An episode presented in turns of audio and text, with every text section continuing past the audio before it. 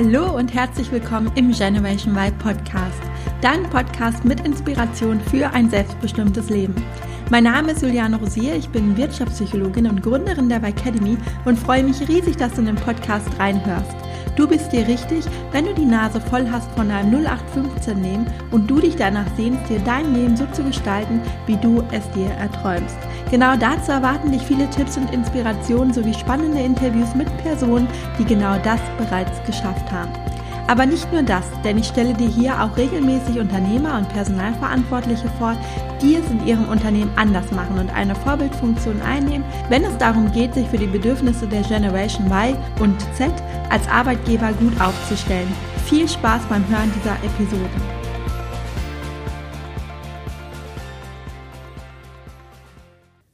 In dieser Folge spreche ich mit Bastian, dem Berufsoptimierer.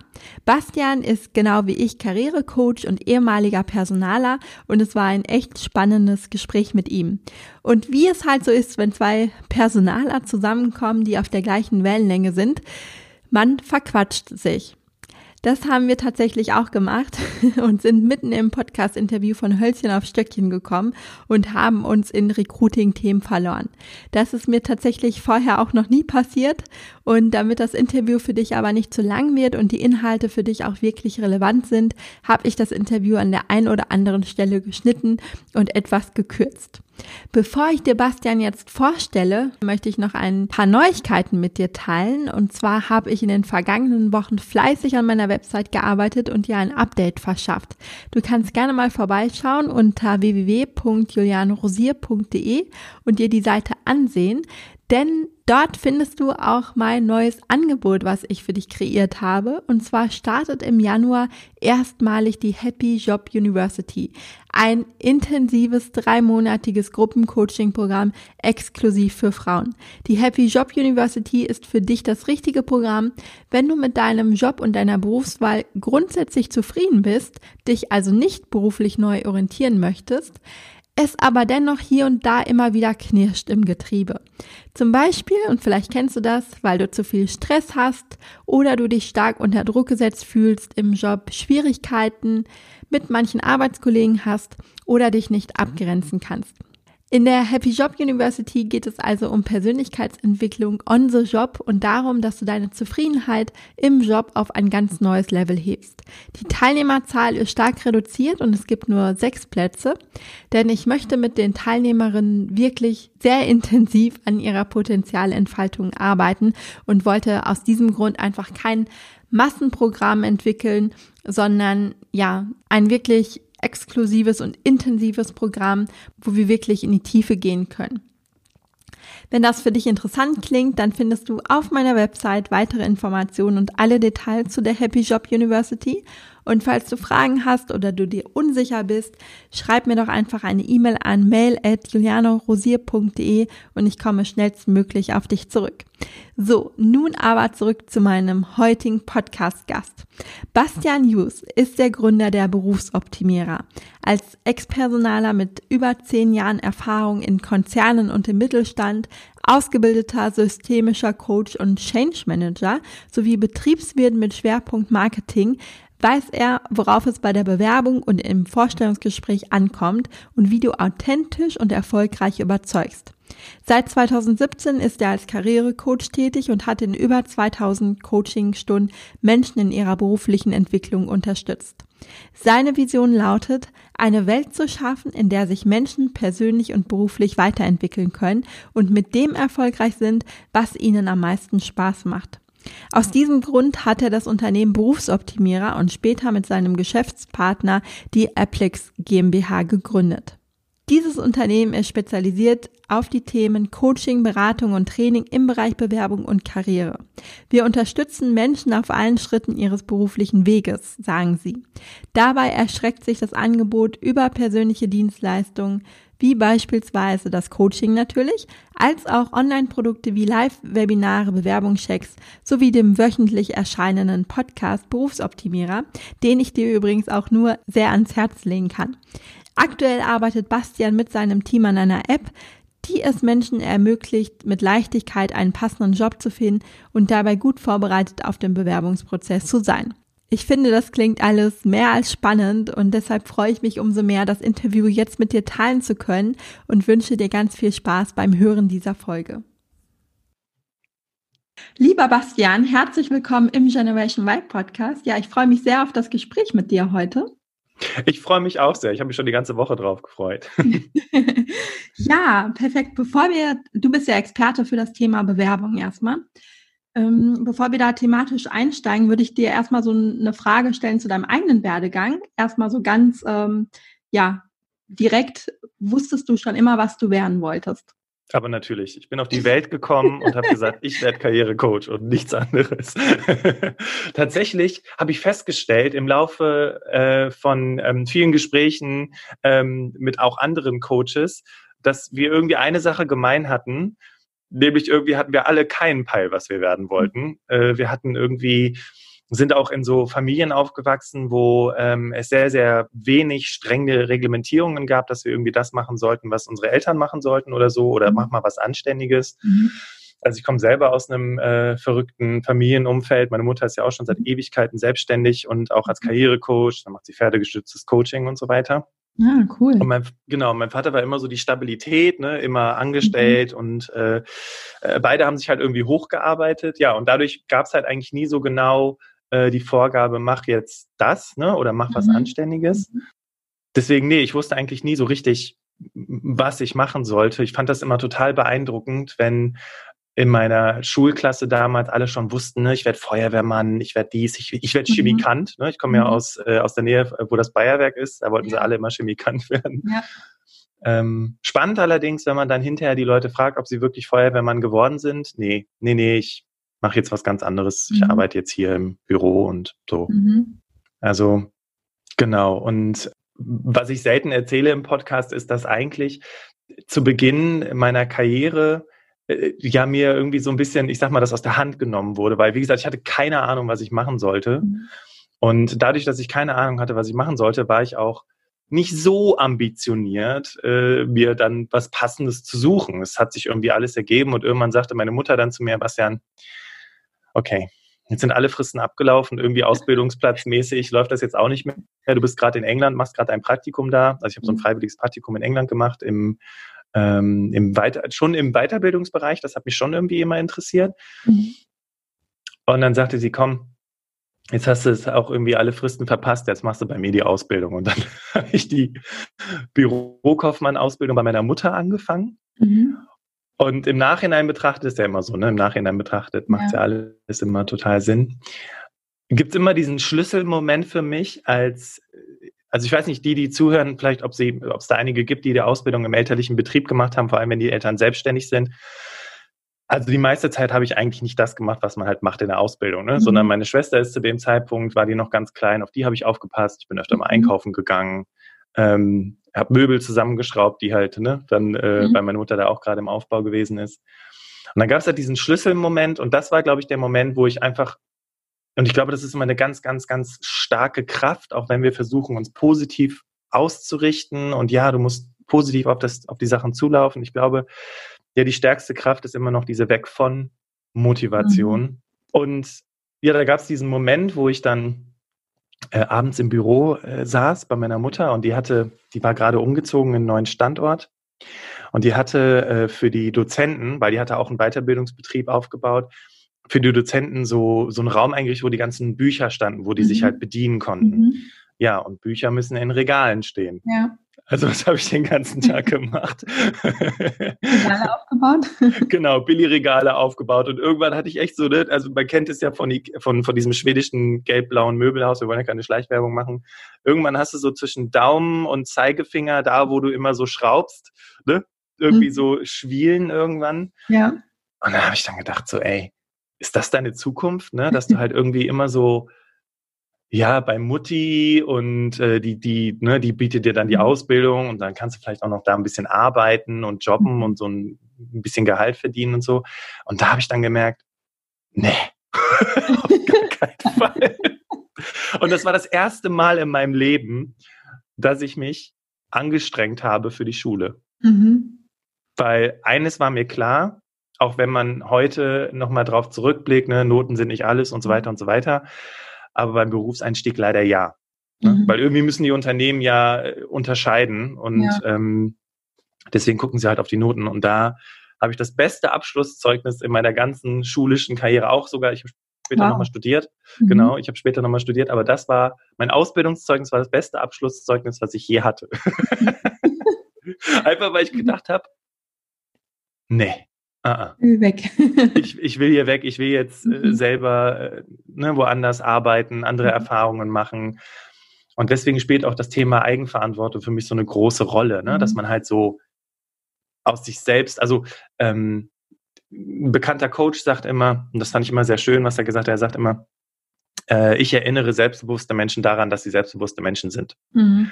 Ne? Und, und dann einfach zu merken, was ähm, so die eigene, ähm, was die eigene Kraft so zu bewegen vermag.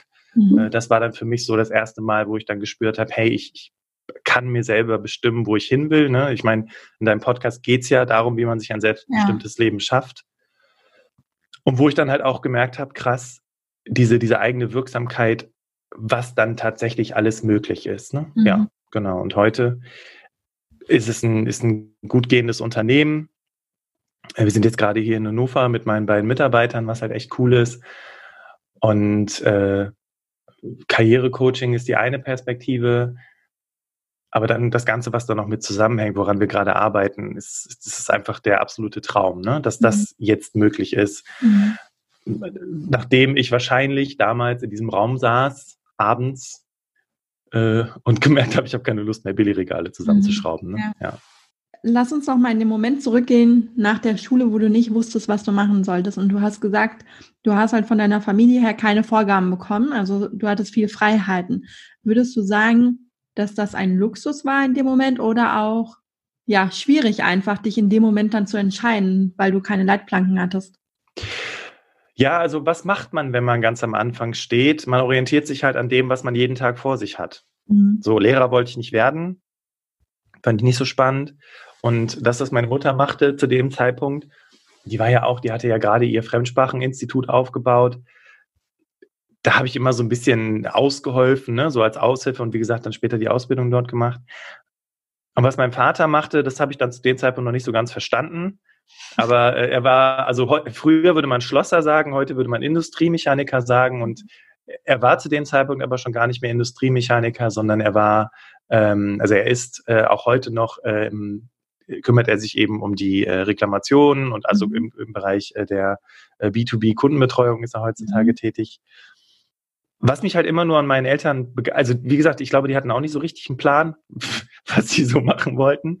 Aber was mich halt immer an denen so ähm, begeistert und fasziniert hat, war, dass die so mit Null angefangen sind. Ne? Also meine Mutter hat ganz, ganz früh angefangen, äh, also als Putzfrau zu arbeiten, weil sie irgendwie da äh, nicht so richtig wusste, was sie machen wollte. Mein Vater ist durch Europa gereist und hat dann irgendwelchen Stränden in Europa übernachtet, in Spanien, Italien, Frankreich und ist dann irgendwann in Deutschland äh, gelandet, hat meine Mutter kennengelernt und hatte auch keine Ausbildung ne, und hat dann, mhm. ähm, also wer weiß, was, was, was Sandstrahlen ist bei so Chemieanlagen, das hat der dann gemacht und wo die dann halt sind, das war dann für mich so die Inspiration zu merken, okay, ich habe zwar keinen Plan, was ich machen möchte, aber irgendwie wird das schon gut gehen. Ne? Diese, diese manche nennen es Urvertrauen. Für mich war es dann einfach so dieses zu erkennen, okay, wenn ich selber in die Hand nehme, dann kriege ich das auch hin.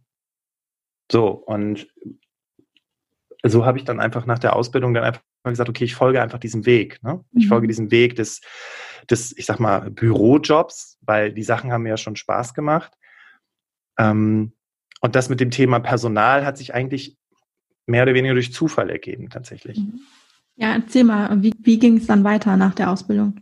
Ja, ich hatte meine Ausbildung abgeschlossen und habe dann über einen Personaldienstleister im Bereich, also als Assistent angefangen. Ne? Also ich bin gelernter Bürokaufmann, habe dann angefangen als Assistent äh, im Vertrieb und bin dann da ein Jahr gewesen und habe dann gewechselt und war dann wieder so, äh, war dann Assistent im Einkauf und Projektmanagement. Und Personal hat sich deswegen durch Zufall ergeben, weil das Unternehmen, das war gerade so 2009, äh, die Weiler, die hier zuhören, erinnern sich, was in 2009 gewesen ist. Und so war es dann auch mit meinem Arbeitgeber. Die mussten halt massiv Stellen abbauen. Mhm. Aber ich hatte unglaubliches Glück und äh, bin auch sehr dankbar dafür, dass das so gekommen ist tatsächlich, weil sie hatten parallel in einer anderen äh, Geschäftseinheit äh, gerade das Thema Vendor Management aufgebaut. Also sprich, äh, sämtliche Zeitarbeitskräfte, die bei einem großen Automobilhersteller mit vier Buchstaben in Köln arbeiten, mhm. äh, die dann zu managen.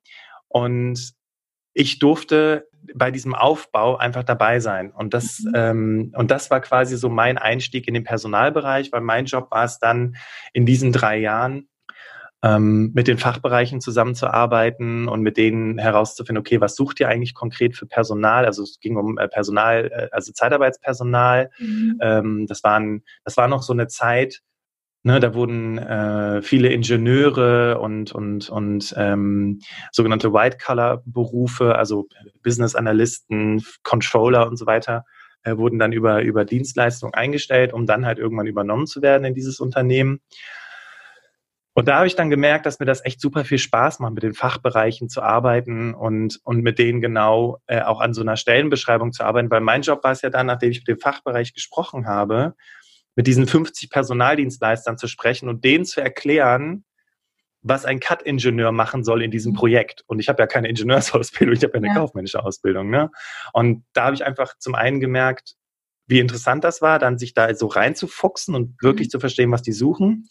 Und auf der anderen Seite ja auch zu gucken, dass, weil du, du schaffst ja Jobs. Ne? du schaffst Menschen eine Basis für den Berufseinstieg oder für die berufliche Veränderung und das hat mich halt mhm. einfach total motiviert. Ja. Mhm. Und parallel dazu hm, habe ich dann angefangen, berufsbegleitend BWL zu studieren mit Schwerpunkt Marketing. Ah ja. Und wie kam es dann dazu, dass du dich dann selbstständig gemacht hast? Ja, tatsächlich war es so, dass ich dann, nachdem ich drei Jahre dort gearbeitet hatte, gesagt habe, so, ich bin jetzt fertig mit dem Studium, ich bin jetzt hier Diplombetriebswirt, Papa hat die Bonbons, ne? Firma, lass mal Kohle rausrücken. Ja, war nix. Also die haben mir dann, die haben mir dann zwei Prozent mehr Gehaltserhöhung äh, geboten. Habe ich gedacht, ja, das ist dann der Inflationsausgleich dafür, dass ich drei Jahre nebenberuflich studiert habe. Nee, ich suche mir jetzt was anderes und bin dann, weil ich immer viel mit Personaldienstleistern gearbeitet habe, dann in die Personaldienstleistung gewechselt und okay. dann nach, einer, nach einem Jahr bin ich wieder zurück zu dem Unternehmen tatsächlich gewechselt. Übrigens auch ein mhm. heißer Tipp, man kann auch immer wieder zurückgehen mhm. und sich auch durchaus dann trauen, einfach viel mehr aufzurufen, als man vorher verdient hat. Mhm. Hat auch funktioniert. Und als ich dann sieben Jahre im Recruitment gearbeitet habe und dann wirklich unterschiedlichste Menschen im Vorstellungsgesprächen vor mir hatte, unterschiedliche Bewerbungen gesehen habe und vor allem und das war immer so krass. Ich war immer ganz verwundert und überrascht, wie manche Leute es geschafft haben, mich am Telefon zu halten. Mhm. Weil wir wissen ja, Personale haben, also ich würde es jetzt nicht pauschal sagen, aber zu dem Zeitpunkt haben Personale ja eigentlich keine Lust, angerufen ja. zu werden und ja. Fragen zu beantworten. Total. Ne? Trotzdem ist es aber sehr, sehr hilfreich für Bewerber und auch für Personaler, wenn die merken, ey mhm. krass, ich habe gerade den ultimativen Bewerber am Telefon. Ne? Mhm. Ne? Und da war ich ganz fasziniert davon, wie Bewerber zum einen mich am Telefon gehalten haben, dass ich interessiert war und nachgefragt habe. Dann dieses, dieser, da habe ich auch ein Interview drüber gemacht mit diesem Bewerber damals, äh, was ich für Fehler machen kann, wenn ich nicht richtig hingucke, mhm. weil ähm, wenn der nicht angerufen hätte, hätte ich die Stelle nicht besetzen können, weil zu dem Zeitpunkt hatten wir keinen anderen Bewerber. Mhm. Ja, und auch wie, wie manche Bewerber in Vorstellungsgesprächen waren oder nicht waren. Mhm. Und wie ich dann irgendwann merkte, okay, ich bin so ein Typ, der ist sehr kontaktfreudig, ich bin kommunikativ und ich stellte irgendwann fest, also nicht nach sieben Jahren, das wäre eine Katastrophe gewesen, ne? aber so in der Anfangszeit, dass ich irgendwie nur Ausschau hielt nach Menschen, die so ähnlich tickten wie ich. Mhm.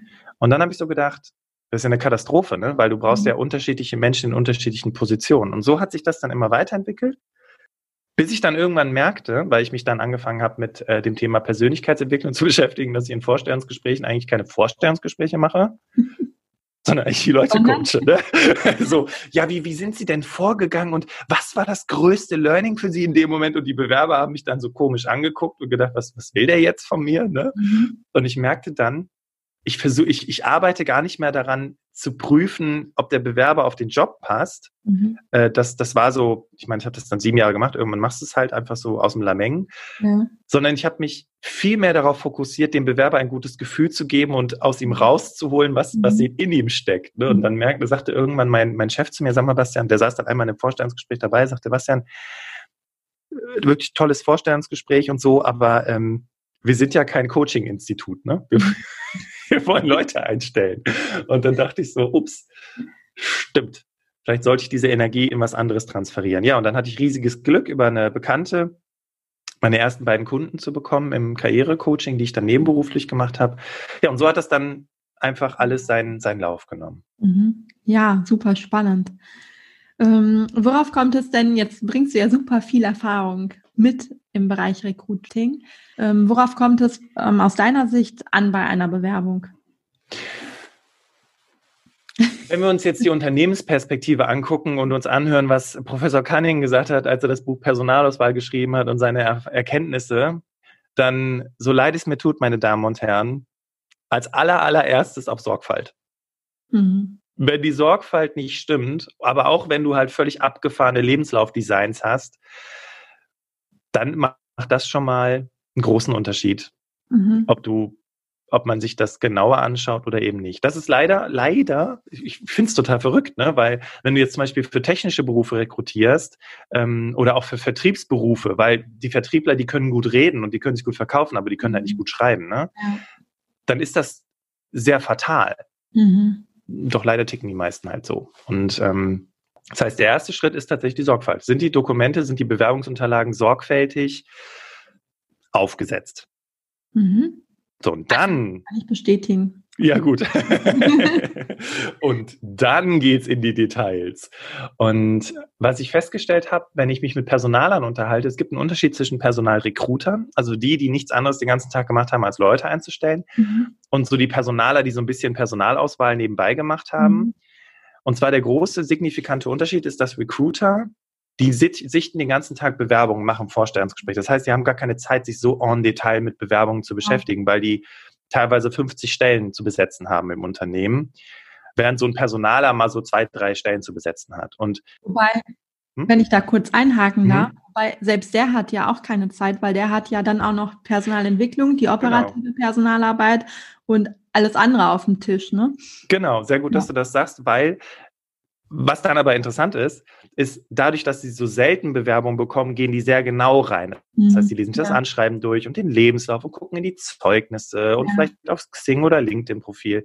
Recruiter machen das nicht. Ja. Die meisten Recruiter bekommen Anschreiben, Lebenslauf und Zeugnisse und schreiben auch in ihren Stellenausschreibungen vollständige Bewerbungsunterlagen, aber gucken eigentlich nur in den CV. Mhm. Ja. Und meistens, und jetzt komme ich dazu, nochmal auf den Punkt, deine Frage zu beantworten, sitzt da halt eine studentische Aushilfe, ein Praktikant mhm. oder eine Werkstudentin oder ein Werkstudent, der die Vorauswahl macht. Mhm. Bedeutet im Umkehrschluss, ich muss genau darauf achten, dass eine völlig fachfremde, unerfahrene Person erkennt, dass ich den Job kann. Mhm. Ja.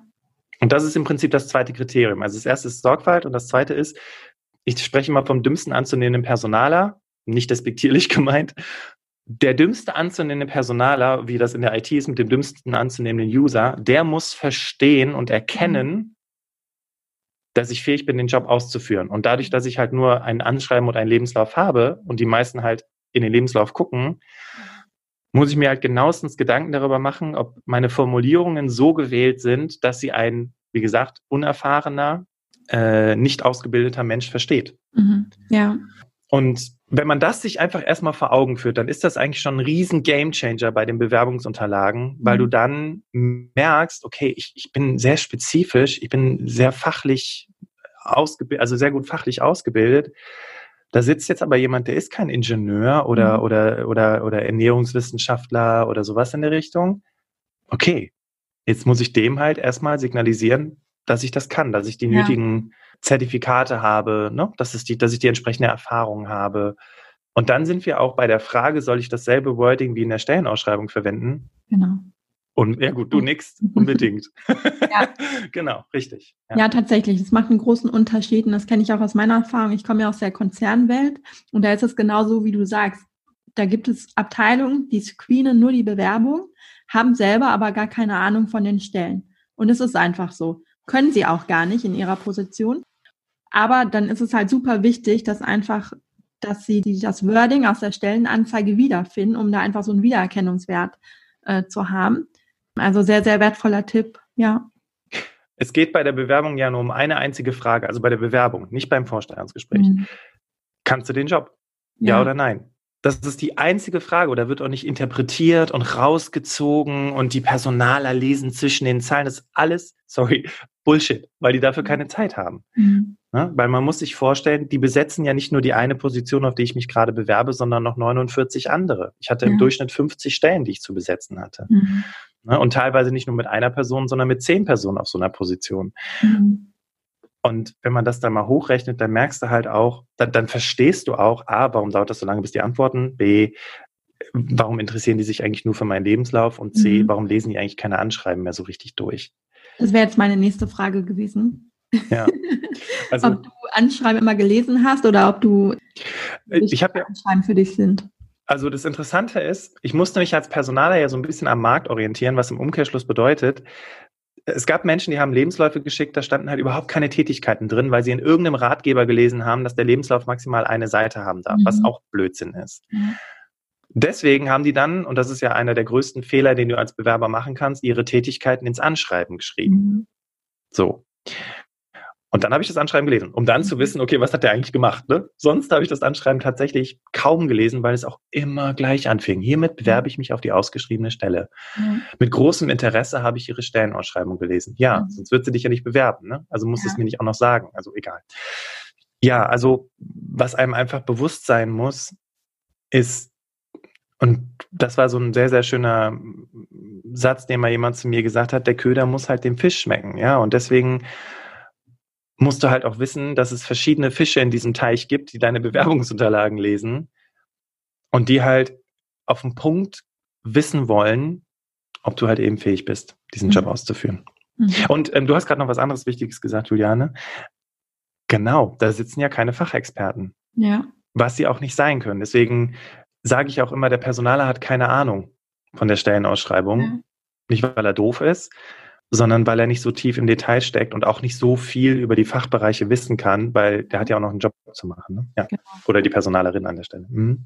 Ja, eben. Und um den Personal einen Schutz zu nehmen, nicht weil er dumm ist oder so, weil es einfach, er kann es ja gar nicht. Wenn man jetzt 50 offene Stellen hat aus verschiedenen Fachbereichen, man kann ja gar nicht in jedem, in jedem Fachbereich so tief drinstecken. Ne? Das hast du ja selber vorhin auch gesagt in deiner Tätigkeit, da hast du dich da halt reingefuchst und trotzdem ist es ja eine Herausforderung. Das war jetzt bei einem Bereich, aber wenn man jetzt ganz viele Fachbereiche hat, dann ist das sicherlich auch begrenzt einfach möglich. Absolut. Ja. Was hältst du von Bewerbungsvideos? Ja, ich finde die ziemlich cool. Mhm. Wir haben nur ein Problem bei Bewerbungsvideos. Ich kann sie in den seltensten Fällen per USB-Stick mitschicken, weil die Datei ist ja riesengroß, ne? Mhm. Weil die meisten Personaler an ihren PCs gar keine USB, keine externen Sachen öffnen können. Ja. Ich lade sie dann vielleicht auf Google Drive oder OneDrive oder was auch immer hoch. Aber wenn ich sie bei Dropbox oder, oder Google oder YouTube hochlade, dann habe ich leider das Problem, dass das auch die meisten nicht gucken können, weil für die meisten YouTube auf dem Computer gesperrt ist in den Firmen. Mhm. Ich finde, es ist eine super Idee, weil du in dem Bewerbungsvideo einfach nochmal eine ganz andere Facette des Bewerbers kennenlernen kannst und vor allem, wenn du jetzt nicht so der, also ne, nicht so viel Spaß, und ich kenne eigentlich niemanden, der Spaß an Anschreiben hat, außer die, die Bewerbungen schreiben für andere. wenn du jetzt nicht so, so groß oder so große Ambitionen hast oder auch so gut darin bist, deine Bewerbungsunterlagen so aufzuarbeiten, mhm. dann ist ein Bewerbungsvideo super, weil ich, ich finde es immer ich finde, was ich auch so traurig finde am Bewerbungsprozess ist, der ist halt nur für eine bestimmte Typ Mensch gemacht. Mhm. Ja. Ja. Für ausgebildete Werbetexter und Grafiker, die äh, ein gutes Wissen haben über Microsoft Office und wissen, wie man sorgfältige Unterlagen erstellt. Aber wie gesagt, mhm. Vertriebler, technische Menschen, mhm. ähm, die, die haben das früher so gemacht, die sind in den Betrieb gegangen, haben gesagt, hier, ich habe zwei Hände, ich kann damit gut arbeiten, wie sieht's mhm. aus? Und heute hast du halt, gerade auch bei der Stadt zum Beispiel, das hatte ich es bei meinem Bruder erlebt, der hatte sich beworben auf eine Stelle innerhalb der Stadt, also intern beworben, der arbeitet mhm. für die mhm. Stadt. Und dann musste da halt eine Bewerbung hinschicken mit allem Gedöns. Und mein Bruder ist den ganzen Tag draußen, ne? der ist gerade ein Landschaftsbauer und der soll jetzt hier so eine Bewerbung fertig machen. Ne? Ja. Ne? Da denkst du dir auch so, ja, krass, ne? Und ähm, ja, damit wird ja eigentlich schon eine Kompetenz abgefragt. Ja die, die die Person in dem Job gar nicht braucht. Korrekt. Und Das meine ich damit. Es ist leider halt immer nur für eine bestimmte Type. Und für meinen Bruder wäre zum Beispiel ein Bewerbungsvideo mega gewesen. Ne? Der hätte sich mhm. wahrscheinlich irgendwo in den Garten gestellt und mhm. mit einem Spaten an der Hand und hätte so ein ja. bisschen was von sich erzählt. Und das wäre dem viel einfacher gefallen, als sich da hinzusetzen. Ne? Also ohne das jetzt despektierlich zu meinen, aber Menschen, die, ähm, also nicht jeder ist auch orthografisch so fit, dass er das wohl formuliert in einem Anschreiben zu Papier bringen kann. Mhm. So, und ja, und dann werden Bewerbungen aussortiert, weil es halt Rechtschreibfehler gibt. Mhm. Tja, weil du halt vielleicht aber auf den Job das einfach auch nicht brauchst. Ne? Ja. Jetzt hast du eben schon angesprochen, also dass dir das nicht gefällt am Bewerbungsprozess. Gibt es noch weitere oder wo siehst du oder was denkst du, wie sich der Prozess in Zukunft entwickeln wird? Ähm, wird es so die klassische Bewerbung in, sagen wir mal, zehn Jahren noch geben? Ich muss tatsächlich, ich denke die ganze Zeit übrigens drüber nach, wenn ich ein Buch schreiben würde. Worüber mhm. würde ich schreiben? Weil ganz viele gerade über Bewerbung 4.0 und das neue Recruitment. Und dann gucke ich so raus in die Firma und denke, ja. Also mhm. das ist vielleicht nur ein kleiner Teil, der hier irgendwelche Bot-Systeme nutzt, die die Bewerbung scannen oder äh, sich tatsächlich bei Truffles registriert hat, wo man aller Tinder wischen kann, welcher ja. Job zu einem passt. Aber das Grand der Unternehmen, wo es noch sehr viele veraltete Strukturen gibt, boah, also ich glaube, da wird sich in den nächsten zehn Jahren auch nicht wirklich was tun, um ehrlich zu sein. Also was mhm. Gott sei Dank äh, normal ist, ist Bewerbungen per E-Mail, wobei ich das ja auch schon total outdated finde, weil wenn du über Outlook deine eingegangenen E-Mails sortierst, ähm, das ist schon extrem, extrem unprofessionell und schwierig, weil du eigentlich auch nicht alles wiederfindest. Und das ist aber auch schon ein großer Gamechanger gewesen. Und es gibt übrigens immer noch Unternehmen, die schriftliche Bewerbungsmappen wollen. Und das meine ich damit. Wir sind, wir leben in einem Land, das in manchen Dingen absoluter Vorreiter ist, aber in so Dingen, die mit Digitalisierung zu tun mhm. haben, gut, bedingt durch Corona, jetzt hat man, haben die Chefs endlich gemerkt, dass man zu Hause halt nicht nur rumeiert, sondern tatsächlich arbeitet und tendenziell sogar mehr. Ja. Dass die, dass das noch, also das dauert noch. Ja, mhm. auch das Thema AGG. Wir haben das AGG, also das Allgemeine Gleichbehandlungsgesetz, seit wie vielen Jahren? Zehn Jahren oder was? 2006. 2006, siehst du mal. Mhm. Und eigentlich sollen keine Fotos und persönliche Angaben mehr in Bewerbungsunterlagen reingepackt werden. Und das Interessante ist, wenn du dich als Deutscher im Ausland bewirbst und du machst das, kriegst du eine Absage, weil deine Bewerbung mhm. nicht AGG-konform ist. Mhm. Wenn du das in Deutschland machst, dann wirst du auch abgesagt, weil man denkt, wieso schickt er denn kein Foto mit? Das stimmt irgendwas. Was hat er denn zu verbergen? Das mhm. stimmt irgendwas nicht. Warum denn keine persönlichen Informationen? Was ist denn da mhm. los? Mhm. Und Solange das in unseren Köpfen ist, wird sich da auch nicht viel ändern. Also das, ne, das sind, das sind immer so, das sind tolle Experimente und wie gesagt, es gibt auch große, tolle Konzerne, die da, die da wirklich gute, tolle Recruiting-Programme haben. Ein Freund von mir, der ist, der hat lange bei einem Chemiekonzern mit fünf Buchstaben Recruiting gemacht und wirklich sehr, sehr modern und ist jetzt bei einem äh, Einzelhandelsunternehmen ähm, mit vier Buchstaben und macht da auch, jetzt führt da sehr modernes Recruitment ein. Der hat nämlich gesagt, da, der hat da angefangen vor einem Jahr und da war noch grüne Wiese. Also da war Recruitment-Prozesse, ne? Also, hm. Naja, auf jeden Fall. Wir haben 2020 und der hat letztes Jahr da angefangen und das muss man sich einfach mal bewusst machen. Ja, das sind mhm. große Unternehmen, die sind natürlich auch, die werden viel beobachtet, die müssen natürlich auch irgendwie ahead of the curve sein, aber der Mittelstand, der ja, was ja viel mehr Unternehmen sind, ja. boah, also hallo, bis wir da irgendwelche modernen Recruiting-Prozesse mhm. haben, bis wir da professionelle Auswahlprozesse wirklich etabliert haben mhm. und vor allem Personaler versuchen das ja durchzusetzen. Die werden ja geschult und so weiter. Aber solange das Fachbereiche nicht interessiert, weil die ja auch am längeren Hebel sitzen, ja. wird es alles relativ gleich bleiben. Mhm. Ja. Und was hältst du von ähm, Initiativbewerbung? Finde ich super. Und als ich mich mit dem Thema beschäftigt habe, war ich ganz verwundert und ich glaube, das kannst du aber wesentlich besser beantworten. Und nein, ich will jetzt nicht das drehen und dir Fragen stellen. Aber was bei der Recherche rauskam, war, dass auch Konzerne durchaus Initiativbewerbungen sehr begrüßen. Mhm. Du nix? Ja, es kommt immer so ein bisschen drauf an. Also ich habe eine richtig tolle Erfahrung gemacht mit einer Initiativbewerbung. Und was du vorhin auch gesagt hast, dass Bewerber dich anrufen, war ja eigentlich immer nervig. Und da war ich Personalerin und der Bewerber rief mich an. Und ich war schon so ein bisschen ne, unter Zeitdruck und irgendwie eigentlich jetzt keine Lust. Der Klassiker. Der Klassiker. Und er hat mir auch noch so irgendwie wirklich so banale Fragen gestellt. Unter anderem eine Frage, was er denn jetzt beim Vorstellungsgespräch anziehen soll. Und da war bei mir eigentlich schon so ernsthaft jetzt, der fragt mich das. Aber tatsächlich haben wir dann irgendwie so ein nettes Gespräch noch geführt. Und er ähm, hat sich dann initiativ beworben und wir hatten eigentlich keinen richtigen Pool oder so. Ich wusste jetzt erstmal gar nicht, was soll ich überhaupt mit der Bewerbung. Dadurch, dass ich aber mit ihm telefoniert hatte, hatte ich schon so eine Bindung auch. Aber dann hatten wir irgendwie drei Wochen später auf einmal eine Stelle vakant, wo er genau drauf gepasst hat. Und ich habe ihn dann wieder angerufen und er war ganz überrascht, weil er hatte eine Absage bekommen nach dem ersten Gespräch und dachte, ja, okay, ist jetzt irgendwie so eine Standardfloskel, so nach dem Motto, ja, bei anderen Vakanzen äh, melden wir uns. Ist ja oft so in den Absageschreiben drin. Und er war ganz überrascht und er wurde dann noch eingestellt und arbeitet heute sogar noch für das Unternehmen und das war super. Ähm, ich habe da aber grundsätzlich unterschiedliche Erfahrungen mitgemacht, weil ich habe es auch erlebt, dass bei manchen Unternehmen landet das einfach im Nirvana. Also ich habe einmal bei einem Unternehmen angefangen zu arbeiten, habe den Schrank aufgemacht und da war ein Stapel Papierbewerbungen noch drin und ich habe dann gefragt, was ist das? Ach, das sind die Initiativbewerbungen, das ist unser Pool. Ah, und wer guckt da rein? Krass. Und da waren richtige Goldstücke drin. Ja, nö, da passiert erstmal nichts mit. Und dann habe ich mir die angeguckt und habe die auch alle zurückgeschickt dann irgendwann. Aber da waren Bewerbungen drin, die waren zehn Jahre alt.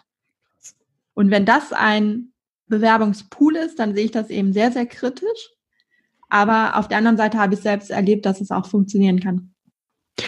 Ja. Also, wo ich dich jetzt so reden höre, Oh, ich wünschte, wir hätten zusammengearbeitet im Recruitment, Julian. Wir hätten so Spaß gehabt. Vor allem, du hast jetzt mehrere Dinge gesagt, wo ich denke, liebe Personalerinnen und Personaler, falls ihr diesen Podcast hört, bitte schneidet euch eine Scheibe ab, weil ähm, du bist ans Telefon gegangen und ähm, mhm. das ist ganz interessant. Personalblogger, äh, gerade die großen Influencer haben ja gesagt, ja, ihr müsst eure Telefonnummer in die Stellenausschreibung schreiben, damit die Leute euch erreichen können.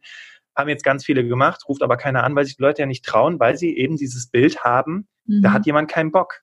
Mhm. Und das mag vielleicht auch am Anfang so sein, und das ist auch schon mal ein ganz wichtiger Tipp für die Damen und Herren, die hier zuhören, anrufen, bitte. Mhm. Weil so viele rufen nicht an und wenn ihr anruft, habt ihr einen Vorteil. So. Ja. Dann ähm, hat er auch sehr gute Fragen gestellt und genau auch zu fragen, was soll ich denn anziehen? Mhm. Ähm, ich hatte vor ein paar Wochen einen Vortrag gehalten vor Personalentscheidern und habe denen gesagt, warum schreibt ihr nicht auf die Webseite, was ihr für Fragen stellt und äh, wie die Leute sich vorbereiten sollen. Sagt er, ja, aber dann müssen die ja gar nichts mehr machen und dann geben wir denen ja, geben wir unsere Geheimnisse preis. Und dann habe ich gesagt, ja, aber äh, das sind ja keine Geheimnisse. Ihr bereitet die Leute einfach gut vor, um dann halt tiefer zu gehen und zu wissen, was steckt da wirklich hinter. Und so, mhm. so sind die Sichtweisen halt so unterschiedlich. Mhm. Und dann hast du noch was gesagt und das fand ich auch spannend. Und das ist leider, leider das Problem bei Initiativbewerbungen. Und genau deswegen sollst du ja anrufen, nämlich fragen, wie ist der Prozess?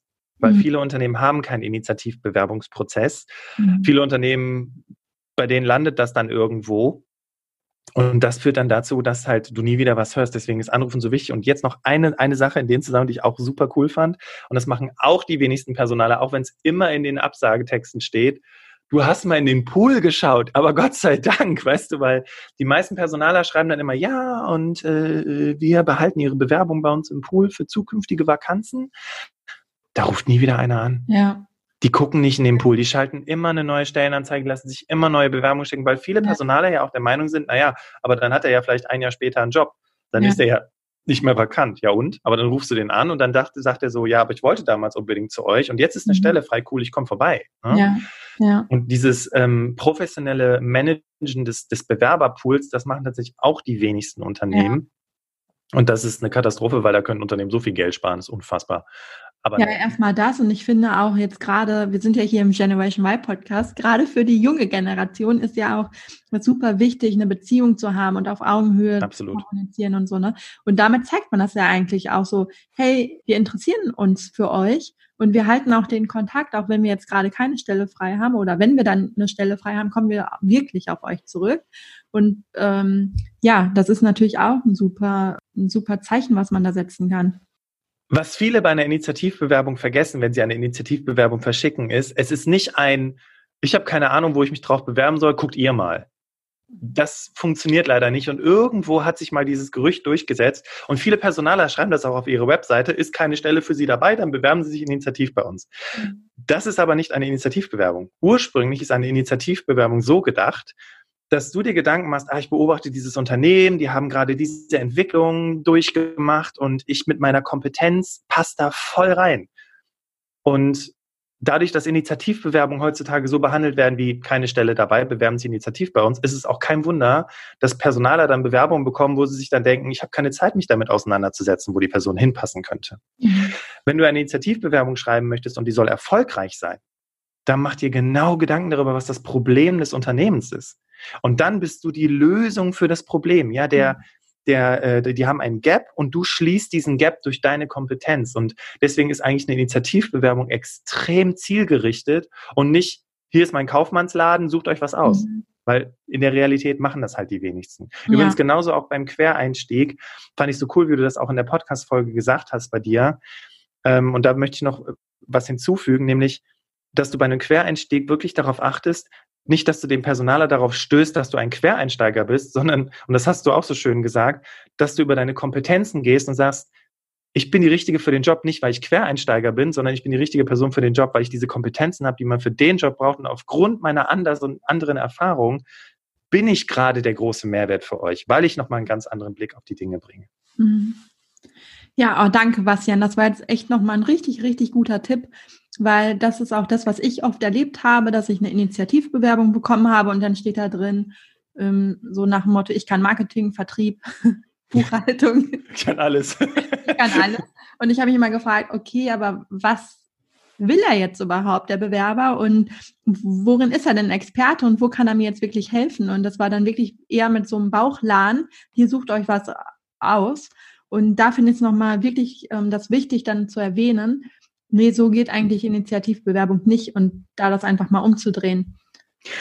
Und du hast noch eine Sache, gerne, und du hast noch eine Sache gesagt, die haben wir, die würde ich gerne noch an dieser Stelle hervorheben, weil die auch ganz viele Leute vergessen, Mehrwert.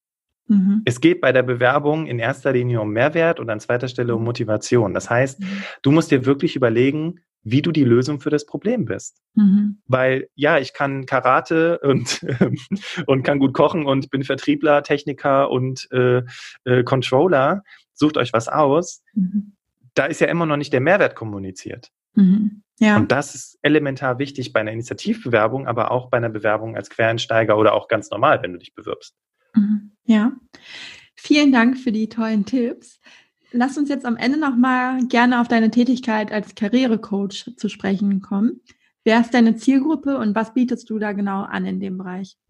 Ja, also es ist so, dass bei Berufsoptimierer Gott sei Dank nicht nur ich die Karrierecoachings mache, sondern wir seit kurzem auch die Sarah mit im Team haben. Und wir haben uns das so aufgeteilt, bei Sarah noch relativ am Anfang ihrer Karriere ist, aber schon sehr, sehr viel Erfahrung mit Coaching hat, dass sie sich auf Berufseinsteiger konzentriert und ich mich auf berufserfahrene Menschen konzentriere. Mhm. So, und von der Altersgruppe her, und das ist ja ganz interessant, der Kunde findet dich, ne? das ist immer ganz mhm. spannend. Mhm. Kann man jetzt tatsächlich schon sagen, dass man so eine Tendenz hat, bei mir so äh, ab 30, also auch unsere Generation, bis Mitte, Ende 40 ungefähr sind so die Menschen, die ich mhm. abdecke durch meine Privatkunden. Und die Menschen, die ich über meine B2B-Kunden bekomme, da ist natürlich alles dabei, weil wenn da jemand nach 30 Jahren den Konzern verlässt, dann sind die Leute ja keine 25, ne? Dann sind die schon mhm. wesentlich älter. Ja. So, spezialisiert, also mein, mein, mein Lieblings, Lieblings, Lieblingsthema ist immer die Vorbereitung auf das Vorstellungsgespräch. Ich liebe es, den Recruiter from Hell zu spielen und die Leute halt voll fertig zu machen. natürlich immer auf, äh, natürlich nach Erlaubnis, ne? Hey, ist das okay mhm. für dich? Ich bin jetzt mal ein bisschen asozial da kann ich dann immer so meine asoziale Ader ausleben, die ich halt sonst immer unter Verschluss halte. Nein, Quatsch. Aber ich übe das mit den Leuten, weil sie dann auch für sich merken, krass, darüber habe ich gar nicht nachgedacht oder ähm, krass, ähm, jetzt macht es für mich Sinn, warum ich wechseln möchte. Jetzt, jetzt habe ich für mich auch im Sinne der Kongruenz und im Sinne der Authentizität ein Argument, dass wenn der Personaler oder die Personalerin anfängt zu bohren, ich keine Schweißperlen mehr auf der Stirn habe. Mhm. Deswegen ist Vorstellungsgespräche für mich so ein, so, ein, so, ein, so ein Lieblingsthema, weil die Menschen die ganze Zeit Absagen bekommen, weil sie dieses eine Thema nicht gelöst haben. Und da ist mhm. Coaching einfach so toll. Und dann löst du es mit denen und dann ist es kein Thema mehr. Ja.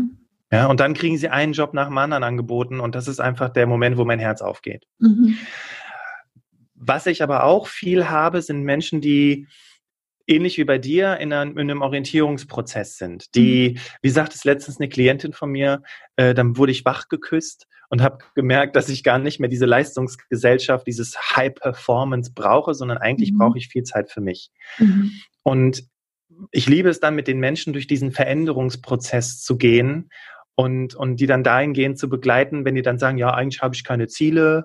Und ich dann sage, okay, pass auf, stell dir vor, wir treffen uns in drei Jahren in einer Bar, Corona ist vorbei, und wir mhm. trinken zusammen was und du, du guckst mich an, du, du wippst schon ganz aufgeregt, weil du mir unbedingt was erzählen willst und, und dann sage ich zu dir, Mensch, was ist passiert? Und bitte antworte folgendermaßen, oh mein Gott, Bastian, du glaubst nicht, was passiert ist. Wie mhm. würdest du antworten? Und dann, mhm. und dann kommen die Leute mit, ja, und ich habe Bilder gemalt und die verkaufen, ich habe das gemacht und ich habe meine Stunden reduziert und und dann warte ich immer, bis die fertig geredet haben und selber merken, dass sie sehr wohl Ziele haben.